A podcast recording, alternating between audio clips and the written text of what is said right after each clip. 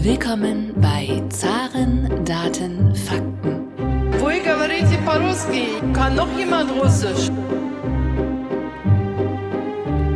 Говорит Москва. Russland ist ein Rätsel innerhalb eines Geheimnisses, umgeben von einem Mysterium. A warm welcome to a new episode of the Zaren Daten Fakten podcast. In this podcast, we talk about the Russian economy, but also the world economy. And today we are joined once more by Philip Pilkington. He's a macroeconomist. He's also the host of the Multipolarity podcast. I highly recommend listening to this podcast. It's really hitting the zeitgeist in a lot of ways. And I tune in every Thursday when a new episode is coming out. So we're very happy that Philip is coming back on the podcast. And Philip, maybe we can start with a piece that I read in the Atlantic some days ago. It's called The Great Normalization.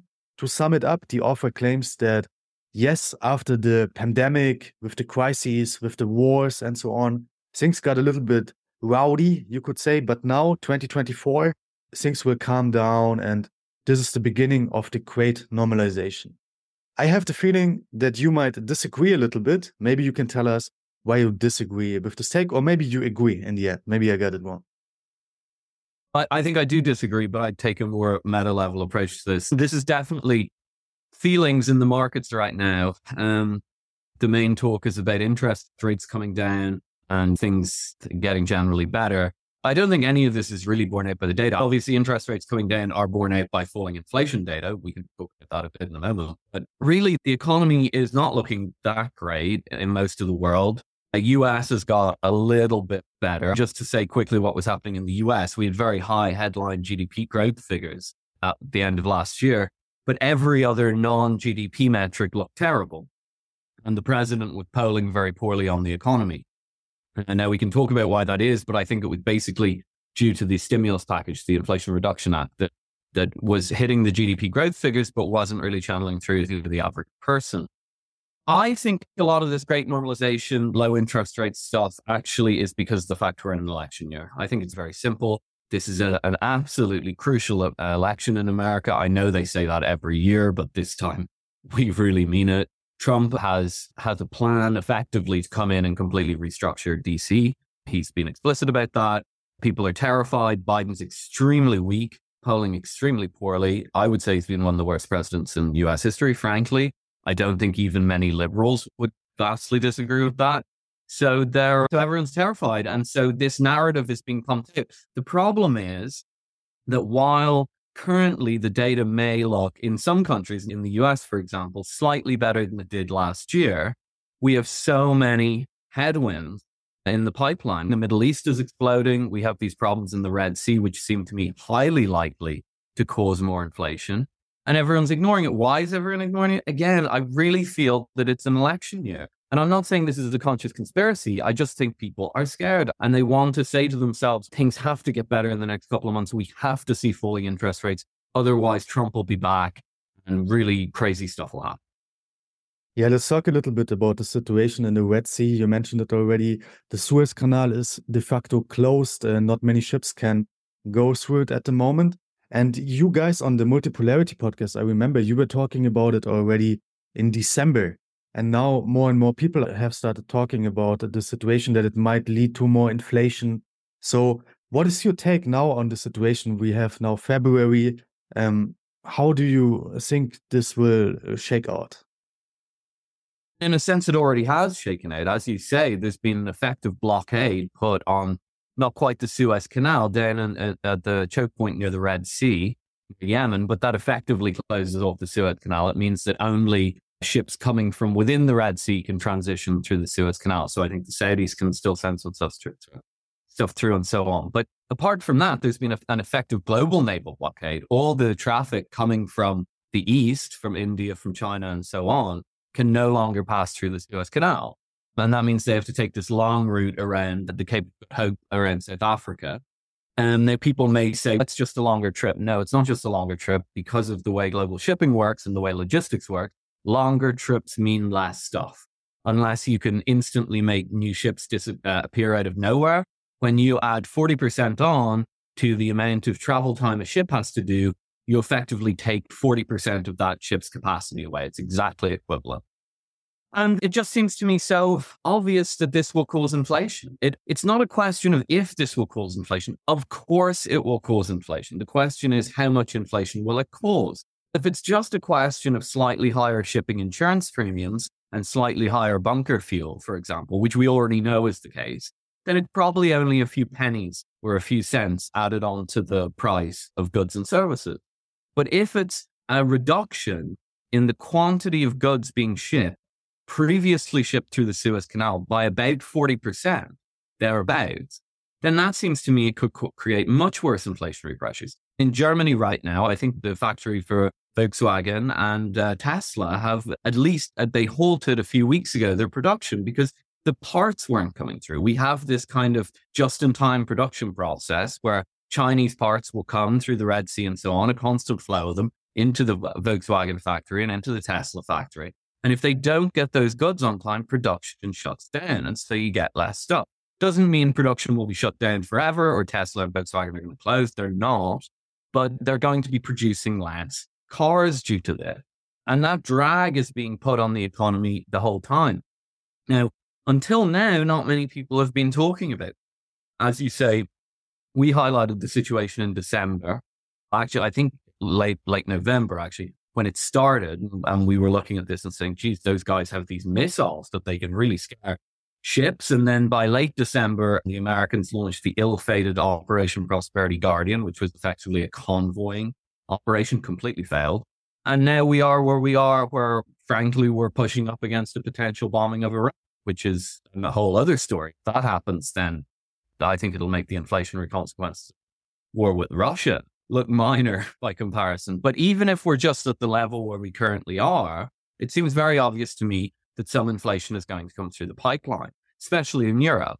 What again? Why is nobody? Some people are talking about this. So now it's been widely acknowledged that the Red Sea crisis is a crisis. That took a while. It should have been pretty obvious by early January at latest that this was a serious blockade and that there was probably no way to get this sorted. We can talk about why that is if you'd like, but otherwise, take my word, there was probably no way to sort that out militarily. It should have been obvious by early January, but people just kept burying their head in the sand. Now I think it's widely acknowledged that the Red Sea is largely closed. It's a war zone at the moment because the US are engaged in bombing raids in Yemen and the Houthis continuously strike back with missiles. So it's effectively a war zone. So it's closed, but very few have yet to discuss the potential inflationary consequences. That is changing slightly.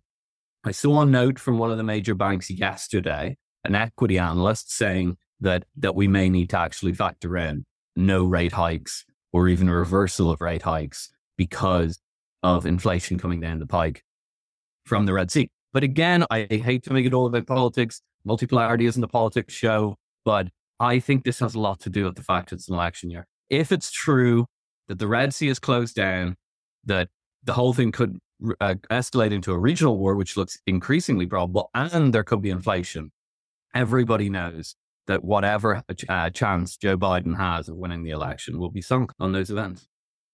So, when do you think this inflation will arrive at the consumers? And also, which parts of the world are mostly affected by the, this blockade of the Suez Canal? You mentioned already Europe is heavily affected by it. And what ramifications does it have, especially for Germany and for Russia? Because we're, after all, the podcast of the German Chamber of Commerce in Russia. So this is for us very interesting. So the question for Europe is it will have big consequences. It already is having big consequences. We just aren't reporting them properly. Qatar have said that they are no longer sending LNG, liquefied natural gas, through the Red Sea. And so they're sending it around the longer route. I presume everyone remembers that when we shut down Russian pipe gas into Europe, we switched to LNG. Now, most of that LNG is coming from the United States. That is unaffected. But I think close to, I think it's something like 17%, or maybe it's 13%. I think it's 17% or 19% of LNG that we are currently using in Europe is coming from the Middle East, from Qatar. And that is no longer coming through the Red Sea. My feeling on that is you can instantly say 40% of that LNG from Qatar is not coming. Now, it, that's not an enormous amount. This isn't going to be a similar effect that we saw with the shutdown of Russian pipe gas. That was much bigger. But we've already got, especially in Germany, a very energy strained industry. And every little, you know, we have that, we have an advertising jingle in the, in the United Kingdom that's every little helps. And it's when you get your club card points at Tesco. In this instance, every little really doesn't help. If you're already suffering down an energy crisis in Germany, the industry is already contracting, especially the energy intensive industry, which have taken an absolute beating in Germany. And then you go 40% of that LNG that you were getting from Qatar, that's not going to arrive this year. So that in itself is extremely painful. And then there's the supply chain issues, these just in time manufacturing parts from, from China. Now, what economy in Europe is that going to most affect? Germany, because Germany is the big manufacturing economy. And it's especially the big manufacturing economy for the sorts of heavy industry that we rely on things from China trees, everything, all these debates that we've been having in Europe about should be re- we be reliant on Chinese supply chains, and we become increasingly aware of how reliant we are on Chinese supply chain. All those are going to be affected because that's where those container ships come through. I'll just say very quickly, America w- will also be affected by this because shipping is fungible. And so when the prices rise in Europe, there'll be more of an incentive for more ships to go to Europe. So there'll be less for but I think it'll hit Europe first. When? So there's a correlation knocking around the internet. I think it was Andre Steno Larsen of Steno Research. He's a macro research firm for investment, investment managers and so on. He's done a correlation of shipping container rates and CPI, American CPI. And he's showing that there's a five month lag. And I think that's as good. I didn't do the work myself, but look, it looks reasonable to me. So I think probably at latest May to June. Question is how much we don't know. My sense is it won't be as bad as the lockdown inflation followed by the Russian sanctions inflation, but it won't be nothing. It may be as bad as the first bout of that. It may be worse because this is a longer term blockade. We don't know.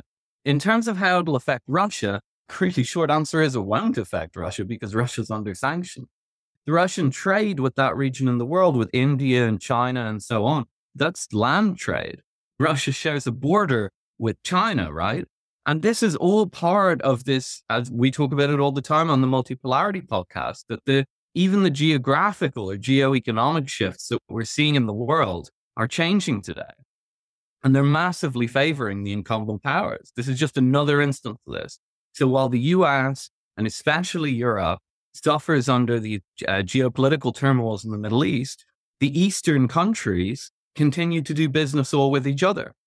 And then the irony, of course, is that the one large economy on Europe's east, where we could continue to bring in goods while circumventing this whole mess in the Middle East, is under intensive sanctions. That's Russia. Yeah, let's talk a little bit more about Russia and the Russian economy. So, the Russian GDP last year, official numbers say grew, grew by 3.5%. Some people even say more than 4%. So, how can we explain this? I remember there was this prognosis by the IMF in January 23, and it was like a shock prognosis because it was the first prognosis that said the Russian economy might grow by 0.3% 2023. And all the other experts before that, they said the recession that we saw in 22, it will continue in 23. But now we have a, a GDP growth by around 4%. How, how can we explain this? I think it's very simply explained by the war economy in Russia. I think people often don't really understand how war economies work, and they especially don't understand it in the West because we haven't really seen a war economy, arguably since the Korean War, maybe since Vietnam. Vietnam is probably fair enough, but the material losses in Vietnam, I think, were fairly minimal relative to the North Korean War we had a war economy in World War II. All countries did. The, the Axis powers and the Allied powers all had war economies and serious war economies like you see in World War II and like we saw in World War One take over a substantial amount of the economy 40, 50, 60% of economic production goes to war output. And what it does is, is it grows the economy really fast because economic growth is GDP is literally measured on units of output. And whether those units of output are bread or tanks, it doesn't really matter. And so if you say we need to produce as many tanks as possible, and for the war effort, you have to work 10 hour days rather than eight hour days, your output will increase. And so what we're seeing is that, that this war has affected the two powers very differently. Whereas the NATO powers are sending weapons from previous stockpiles and thereby running down those stockpiles and also suffering under the energy energy sanctions, which are hurting Europe an awful lot. So they're not engaged in a massive respending of armaments and so on. not least because I don't think they could actually spend on the that way. Russia, on the other hand, has turned on the armaments factories. Now, we're not at World War II levels or anything even close to that, but they have to replace the losses, the material losses that they're suffering in Ukraine, which are pretty large. You see an awful lot of tanks being blown up. You see an awful lot of artillery being blown up and missiles being fired. All this stuff has to be replaced and replaced. That armaments production is bolstering the Russian economy. That's what appears to be happening. And it's not just that you're building these things and sending them off to be blown up. There is some of that, but it's also it's producing a Keynesian stimulus effect in the economy itself. And I think last time I looked, Russian unemployment is now down at something like 3%. And I think they're considering even letting in people on work visas from some of the old Soviet states in Central Asia because there's labor shortage. The older Germans might remember this from the Gastarbeiter program in the 70s. It's very similar. My father was part of that, actually, funnily enough.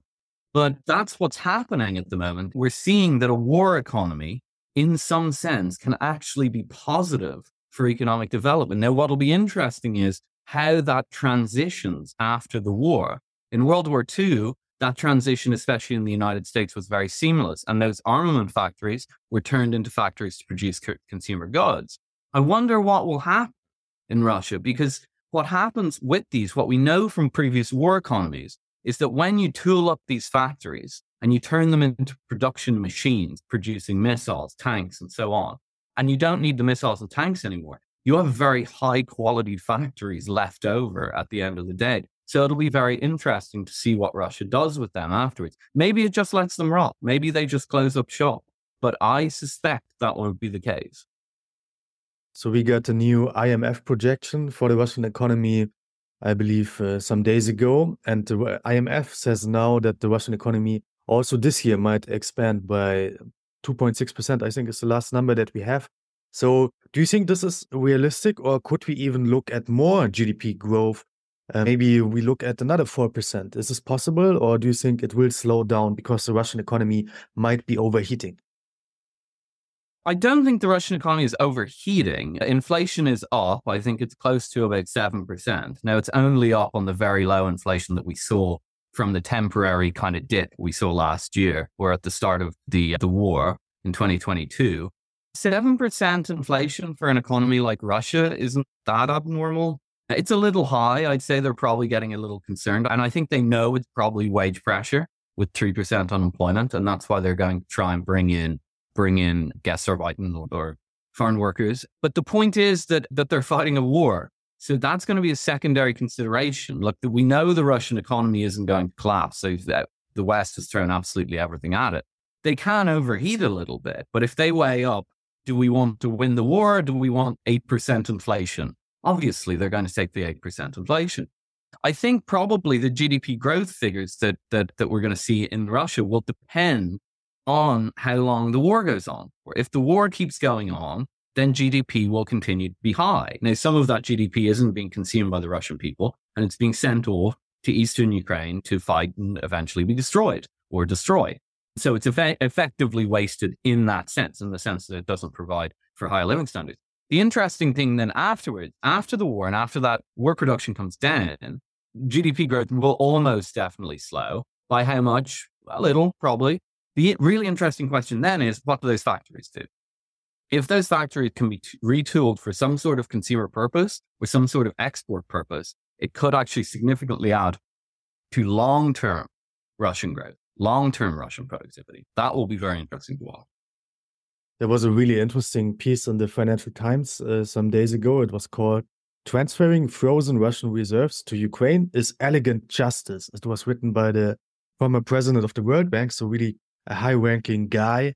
So, uh, how would you assess that? Do we overestimate maybe the risks of confiscating the Russian reserves? Because a lot of people were wary we can freeze them, but what happens if we just transfer them to another country? What would be the difference here? And what uh, would be the risk, or is there no risk associated with that? I'll say two things. First of all, I think we spoke about the first time you had me on the podcast that the sanctions that the reserve, the sanctions on the foreign exchange reserves have resulted in the beginning of de-dollarization in the world. That continues to be the case. Nothing has changed in that regard.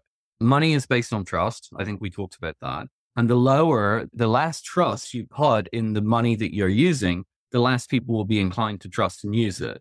I thought we'd learned that lesson with the dollar seizure. When I came on the podcast, I can't remember when it was, it must have been over a year ago, saying that was happening was Mm. quite controversial. It's no longer controversial. I think everybody knows now that the dollar has taken a sustained hit and it regularly talked about both in the United States and without. So I don't know why people are continuing to go down this route. It's very strange to me. It feels very self destructive. But the second thing I'd say is look, I might be wrong about this, but my understanding is that you can't give reserves to another country.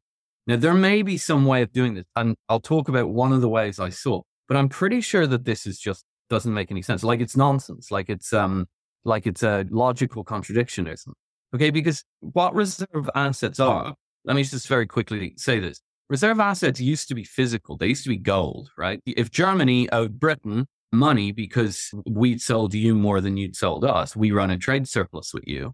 Back in the 19th century, you would ship gold to us and those gold would go into our reserves. Now that was a physical thing in the reserves. And if a country ran out of reserves, it couldn't run a trade deficit anymore.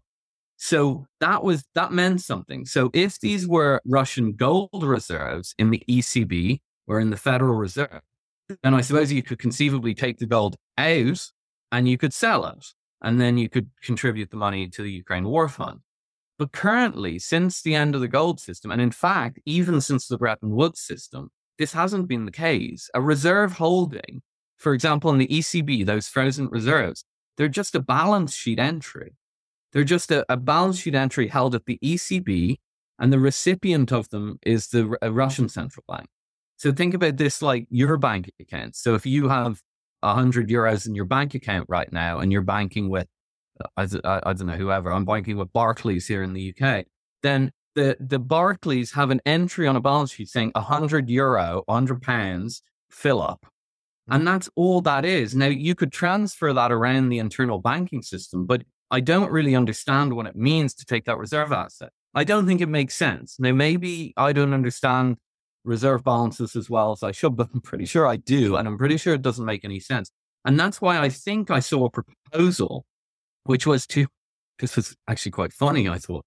It was to leverage the reserves. It was to use these reserves as collateral for a loan. Okay, now this is a very interesting idea. It's interesting, not in a very rational sense, but it's a kind of a silly idea and shows the absurdity of the whole. So then you'd be making, creating a loan, and you'd say "Uh, Ukraine is going to pay back this loan of X amount of money, and if they don't pay it back, in return you get the Russian asset. But then you're just back to square one. If you can't transfer the Russian assets logically to Ukraine, then how can you give them to the creditor who doesn't get paid? So I think this stuff is all bluster. I don't believe it. But I don't know why they're, the authorities are continuing to talk like this, given the damage that's already been done from the reserve, the freezing of the reserves in the first place. Now, I may be wrong. And if, if it turns out that they do hand these over to Ukraine, I will be as interested as any of your listeners to see how they physically do that. I think it'll violate the, the laws of current banking, but we'll hmm. see. And I don't mean legal laws, and logical laws. On the Russian reserves, there's also interest that is earned, and people are now talking about that the interest uh, that is earned by these reserves can be transferred. Is this possible, or is this also not possible? Again, my understanding is this is a reserve balance. It's not like a normal, it's not like a normal balance. And when you get to this level, you say, oh, why can't you do this? It's because we have this global financial architecture that actually developed over hundreds of years. Not something we created in a sense. It's developed and it's developed out of the old gold standard system. And I do not think it's possible, but look, they may figure out a way to do it. Now, you also, this also brings in the question of just legality in terms of basic laws and, and norms of finance. But no, my claim will be larger. I think it's, I think this is impossible. I think this will be similar to saying the ECB engages in QE internally in the European banking system. And then we take some of that QE and send it to Ukraine. That is physically impossible to do. All these things don't seem possible. No one's suggesting that. I'm not saying they are, but I'm just making the case that when somebody says QE is printing money, it's always a euphemism for some complex banking operation. And the reality is that money can only go so many places because the Mm. banking system is like a series of pipes that works in a certain way. Again, might be proved wrong on this, but no one's explained it to me, and I haven't seen it clearly explained in the press. When we talk about the frozen Russian reserves, we talk about a lot of money. I think 300 billion are frozen there. If, if the, um, the European Union uh, finds some kind of way to do this, what effect would it have on the Russian balance sheet, or would it have no effect as well there? Like, no, no effect. It would have no effect. So those reserves, all those reserves are there to do. If you have a country, take Russia. Russia has an extremely large amount of foreign reserves, many of which are now frozen. It has those foreign exchange reserves because it it runs large trade surpluses, especially with Europe, or it used to run large trade. It ran those trade surpluses because it was selling oil and gas to Europe. Europe were sending them cars and so on, but not enough to make up the difference. So it was running a trade surplus. So it was accumulating claims. Russia was accumulating claims on Europe. Some of those claims, in fact, most of the claims were in this, these foreign exchange reserve accounts. Take, for example, could Russia take those foreign exchange reserves? Let's say there's 10 billion. Let's say they say, we're going to take 10 billion of those foreign exchange reserves and spend them on a motorway in the Moscow. No, they can't do that. It doesn't work like that. That's not how the system works. All they can do with those foreign exchange reserves is use them, sell them to, or sell them in order to prop up the ruble. That's what you can use them for. So if there was, a, and that's why they initially froze them because they thought that there was going to be a big ruble crisis. And if the ruble had started to collapse, the Russian central bank had two options on the table raise interest rates, which offsets the ruble collapse because it attracts capital inflows, or start selling down the foreign exchange reserve, which means that every one of them will be sold and bought a ruble, right? So you intervene in the currency market that way. When they froze those reserves, they cut Russia off from doing what those res- with, with those reserves what they were designed to do. But that's been years now. So it can't, it doesn't make any difference anymore. And if they were unlocked tomorrow, my sense is that Russia wouldn't do anything with them because the ruble's already stable. We oftentimes have uh, Janis Kluge on the podcast. He's a regular guest. And we talked the last time he was on the show about the sanctions experiment, how he calls it. So, since two years, we have this experiment going on. And I asked him, what have you learned in the last two years about different things? So, I want to ask you the same question, and maybe you can respond to the topics that I give you in two or three sentences. So, the first uh, thing, uh, what have you learned about the Russian economy in the last two years since the sanctions were introduced? I was a skeptic of the sanctions, but I think the Russian economy has proved more resilient than I thought. What have you learned about the Western economies in the last two years? Actually, I thought that the cutting off of Russian gas would do more damage than it did. And the capacity to substitute for LNG, while it will probably result in deindustrialization, has been more successful than I thought. What have you learned about generally economic predictions? I think most of mine have been pretty good. And I've definitely learned that there's more hope involved and wish casting when you get into politically tumultuous times. People lose their rationality a little now we come already to the last part of the podcast and we talk a little bit about the German economy. So we also had some experts on from the big German mm, forecasting companies or forecasting institutes, you could call them. And they said sometimes that in Germany, the potential growth rate is now 0.4%. And uh, basically, until the next decade, we cannot experience any real growth uh, in the German economy. So, how do you assess the German economy? And do you think this is realistic that the German economy will not generate any growth basically in the next years? So uh, I think that's perfectly possible. I'm very surprised that German forecasting agencies are saying that. That's amazing. I had I did not know that. I do think it's perfectly realistic, provided we continue on this path. The the German economy, especially, being hit hard by this geopolitical turmoil. We've talked about it before. I'm sure a lot of your guests have talked about it. Everyone knows by now. It was completely reliant on Russian gas. And just because we've substituted in the LNG, it doesn't make it competitive. The costs are too high. And so Germany is, as we speak, in a sense, deindustrializing. I would be careful with the prediction moving a decade out because other things might happen. The economic logic still suggests to me that those energy sanctions won't land. Now, people find that amazing. I think I said it last time. People find it amazing to think that today because we're in that mindset, but mindsets change. So making a prediction based on that is difficult. Um, this is, uh, speaks to a broader strategic problem.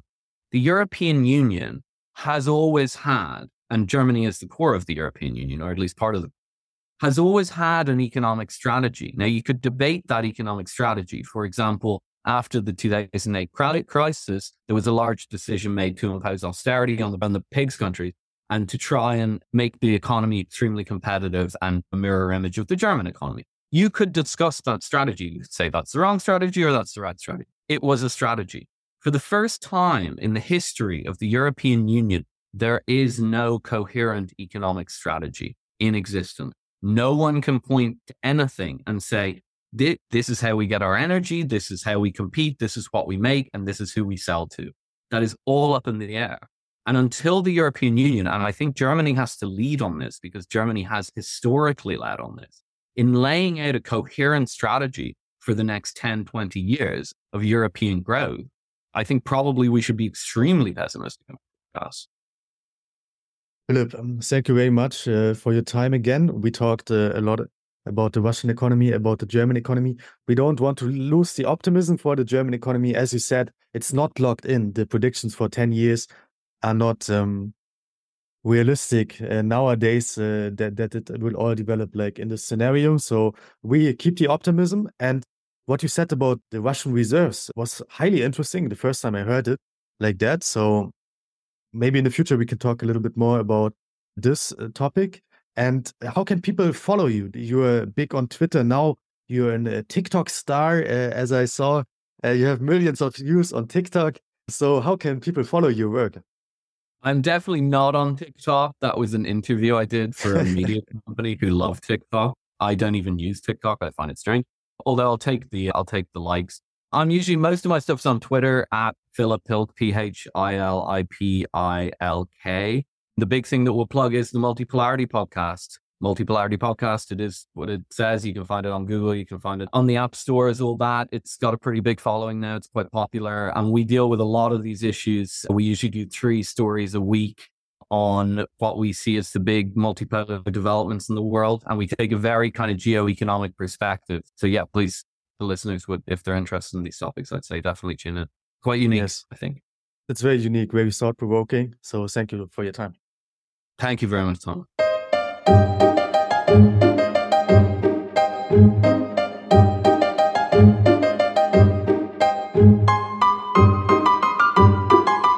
Dieser Podcast wurde präsentiert von der Deutsch-Russischen Auslandshandelskammer. Die Deutsch-Russische Auslandshandelskammer ist mit 1000 Mitgliedern der größte ausländische Wirtschaftsverband in Russland.